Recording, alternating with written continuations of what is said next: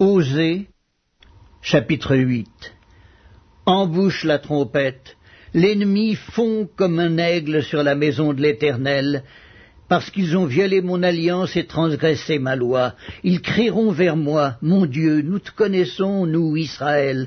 Israël a rejeté le bien, l'ennemi le poursuivra.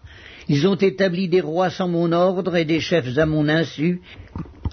Ils ont fait des idoles avec leur argent et leur or, c'est pourquoi ils seront anéantis. L'Éternel a rejeté ton vœu, Samarie.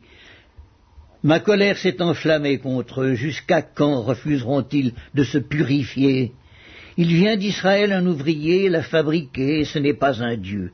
C'est pourquoi le veau de Samarie sera mis en pièces. Puisqu'ils ont semé du vent, ils moissonneront la tempête. Ils n'auront pas un épi de blé, ce qui poussera ne donnera point de farine, et s'il y en avait, des étrangers la dévoreraient. Israël est anéanti. Ils sont maintenant parmi les nations comme un vase qui n'a pas de prix, car ils sont allés en Assyrie comme un âne sauvage qui se tient à l'écart. Éphraïm a fait des présents pour avoir des amis.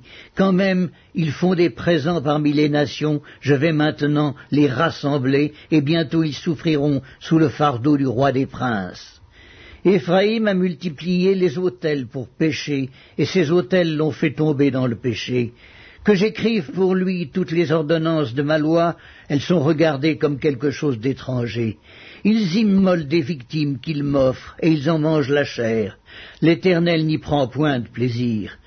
Maintenant l'Éternel se souvient de leur iniquité, et il punira leur péché. Ils retourneront en Égypte, Israël a oublié celui qui l'a fait et a bâti des palais, et Judas a multiplié les villes fortes.